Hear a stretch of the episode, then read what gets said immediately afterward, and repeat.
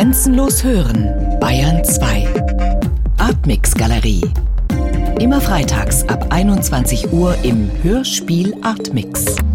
Performance ist vielleicht so ein Möglichkeitsraum, Erfahrungen oder Beobachtungen vom täglichen Leben nochmal in so einer überzogenen oder hochstilisierten Form nochmal genauer zu betrachten, so ein Untersuchungsort möglicherweise. Ich würde sagen, es gibt einfach ganz viele Sachen, die auch im Alltag total performative Elemente haben. Und in meiner Praxis ist es mir persönlich immer wichtig, dass das irgendwie nicht so total aus dem luftleeren Raum gegriffen ist, sondern dass das Bewegungsabläufe sind, Gedankengänge, die auch aus anderen Kontexten kommen könnten, mit denen wir alle was zu tun haben. Also die uns alle beschäftigen, ganz banale Handlungen, irgendwie wie das Glas zum Beispiel jetzt auf den Tisch stellen. Das, das sind so Sachen, die mich interessieren. Bei Ehren ist es wirklich so, es können auch andere Performer einfach theoretisch machen. Das ist gar keine Frage. Also es sind Handlungsabläufe, sind Strukturen. Es ist eher so eine, eine Maschine, wo du ein Teil bist und das, das Ganze irgendwie am Laufen hältst. Ja, Maschine, ist, da ist man ganz schnell bei mechanisch. Also eigentlich ist es eher organisch. Also es ist eher was, was wächst, aber dennoch eine Eigendynamik hat, wo die einzelne Performerin nur in dieser Gesamtheit auch mit der Audiospur, mit den ganzen Props, mit dem Setting funktionieren kann. Also du bist in dem Sinne halt Teil einer, einer großen Inszenierung und das spürst du als Performerin dass du Teil dieses organischen Prozesses bist, der mitwächst und in dem man sich irgendwie auch erstmal zurechtfinden muss. Die Anweisungen sind sehr reduziert. Also wir hatten eben gerade im HKW mit dieser Kamera gearbeitet, mit einer Fotokamera, die man einstellen konnte, wie viel Bildaufnahmen die Kamera in einem bestimmten Sekundenrhythmus gemacht hat. Und das waren dann teilweise Sequenzen, wo die Kamera dann, keine Ahnung, 60 noch mehr Bilder gemacht hat. Das waren wahnsinnig lange Module. Und währenddessen gab es halt eine bestimmte Choreografie, bestimmte Anweisungen. Mach den Vorhang zu, der Vorhang auf, bring Lampen ins Spiel, stell den Kaktus ins Bild oder gerade eben nicht ins Bild. Ganz, ganz praktische Handlungsanweisungen dies gilt dann halt irgendwie in diesem bestimmten Rhythmus dann auszuführen. Und da spielt Zufall natürlich ein riesiges Moment. Bestimmte Sachen kannst du sehr gut setten und sehr gut planen und andere Sachen dann wieder gar nicht. Und das ist auch reizvoll in der Arbeit. Das war im HKW eben wirklich so, dass wir diesen riesigen, gigantischen Faltplan hatten, beziehungsweise es gab sogar mehrere Faltpläne mit, ich weiß es nicht mehr, wie viele Modulen, Beschreibungen drauf. Und das war sozusagen Learning by Doing. Ne? Also du hattest diesen Faltplan, wo dann die Anweisungen drauf standen und das hast du dann gelesen und dann halt umgesetzt. Und das Interessante war eben, dass es bei dieser Art von Performances eben auch kein Off gab. Also die Zuschauerinnen konnten halt jederzeit aus den Übersetzerin-Kabinen dann runtergucken und uns halt beobachten, wie wir eben diese Bilder, die sie dann wiederum auf einem Monitor in den Übersetzerin-Kabinen gesehen haben, hergestellt haben. Es gab wirklich kein Off.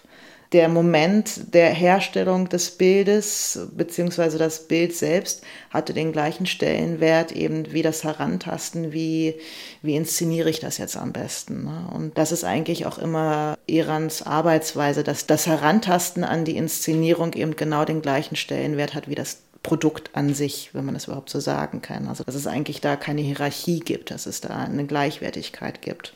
Also einerseits, wie gesagt, gab es ja diese ziemlich klaren Vorgaben. Also zumindest was die Handlung angeht, macht die Tür auf. Aber die Tür kann man natürlich in zehn verschiedenen Art und Weisen aufmachen. Und ja, und das war halt irgendwie auch interessant zu sehen. Wir haben ja vorwiegend dann halt in zweier Konstellationen performt dann, als wir dann das Bildmaterial gesehen haben von William und Stö, wie die halt diese Tür aufgemacht haben. Und das war halt super interessant zu sehen, dass es wirklich auch so unterschiedlich geht einfach, ne? obwohl eigentlich es eine ganz klare Vorgabe gibt. Nee, ich glaube, das war nochmal auch für alle beteiligten Performerinnen interessant, weil wir ja alle mit uns selbst vor der Kamera auch ein Stück weit arbeiten oder alle haben Videoarbeiten gemacht, wo sie selbst Protagonisten sind, auf jeden Fall. Und das war nochmal, glaube ich, auch interessant, inwieweit das eben dann mit der eigenen Arbeit korrespondiert oder eben auch gerade nicht. Viele, viele Leute, die sich mit Performance auseinandersetzen, haben ja so ein Regelwerk. Und ich habe natürlich in meiner eigenen Praxis auch ein Regelwerk und die Aufgabenstellung, die Eran uns dann gibt, das ist ja wirklich als Regelwerk so zu betrachten. Und ein Regelwerk hat eben beides. Ne? Also einerseits hat die Vorgabe, andererseits, wie setze ich das um und diesen Freiraum halt. Ne? Und das ist halt irgendwie auf jeden Fall eine, eine spannende Geschichte, die ich in dem Moment auch ein Stück weit als meine eigene Arbeit betrachte, das halt zu interpretieren und auszuführen. Mir macht das sehr viel Spaß, auch sich in die Denke von Eran irgendwie reinzufühlen. Das ist auf jeden Fall eine, eine Erweiterung, vielleicht, ja, doch, meiner eigenen Praxis. Darüber hinaus bin ich eigentlich zu Performance gekommen über mein Interesse vorwiegend an der medial entkörperten Stimme. Und zwar im Zusammenhang mit Filmsynchronisation. Und was ich da spannend finde bei der Filmsynchronisation, ist eben diese Doppelung dass es halt einerseits die Figur auf dem Screen gibt, die Schauspielerin, die Hollywood-Figur meistens, und aber auf der anderen Seite eben dann später die deutsche Stimme, die dann diesem Körper hinzugefügt wird und zusammen entsteht dann sowas Hybrides, so eine Doppelung, sowas Uneindeutiges. Und in meiner performativen Praxis nutze ich eben diese Entkopplung von der Stimme, von dem Körper, um Räume aufzumachen, die zeigen vielleicht, dass vermeintliche Einheiten gar keine Einheit sind. Und das waren am Anfang so Experimente noch in der Studienzeit und das wollte mal kein anderer machen und dann habe ich es halt selbst gemacht. Es hat mir dann auch einfach sehr viel Spaß gemacht, dieses Medium zu sein und mir Stimmen von anderen auszuleihen und die wiederzugeben. Also ich habe mir quasi diese mediale Strategie eigentlich um Sachen irgendwie eindeutiger zu machen, ausgeliehen und adaptiert, um Sachen uneindeutiger zu machen, indem ich halt wie ein Medium verschiedene Stimmen unterschiedlichen Geschlechts, unterschiedlichen Alters, unterschiedlicher Herkünfte wiedergebe und damit eben so vielleicht so einen Möglichkeitsraum aufmache, wer diese Person sein könnte, aber das im Ungewissen lasse und das dem in dem Sinne Zuhörer dann überlasse, wer der Autor oder, oder die, die Stimme, die vermeintliche Stimme sein könnte. Ich würde sagen, ich habe in den jüngeren Arbeiten zumindest von mir so eine Art Performance-Persona entwickelt, im weitesten Sinne. Das ist also, ich schmücke mich mit, mit Attributen, die vielleicht eher äh, männlich konnotiert sind oder so. Ich trage meistens einen Anzug und eine Krawatte oder eine Fliege. Und dieses Konstrukt, was ich da in dem Moment bin, das taucht ja in gewisser Weise auch in Irans Performances auf. Also ich benutze auch die gleichen Kostüme teilweise. Also insofern ist da, glaube ich, auch ein Stück weit, gibt es da Überschneidungen?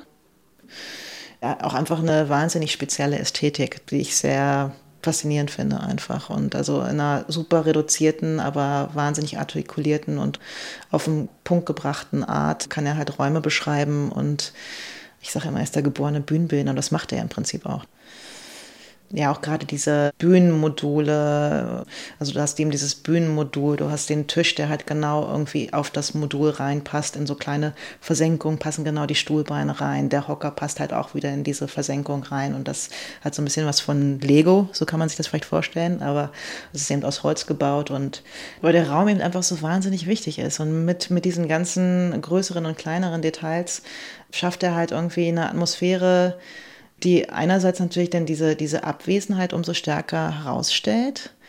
Also die Abwesenheit der Performer, meine ich jetzt, beziehungsweise Hinweise liefert, wie, wie vielleicht bei einem Krimi oder bei einem Detektivspiel auf das Mögliche stattgefundene.